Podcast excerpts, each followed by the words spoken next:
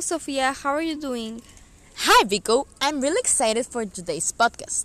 Today we're here for a new episode of Tech for Dummies. The topic today is which ones are better, AirPods or wired earphones? Vico, tell us more about the guest we're going to have today. Oh, yes. Today we're gonna, we're gonna have with us Fergie, a normal citizen that is going to tell us her thoughts on the topic. Let's begin. Welcome, Fergie. Hi, thank you for having me. So, Fergie, what do you prefer and why? I love wired earphones because they don't hurt my ears and don't fall so easily. Also because they don't get lost and you can work out without. Um, Sophia, what do you think about this? Well, Fergie, in my case, I don't really like them because they always get nuts.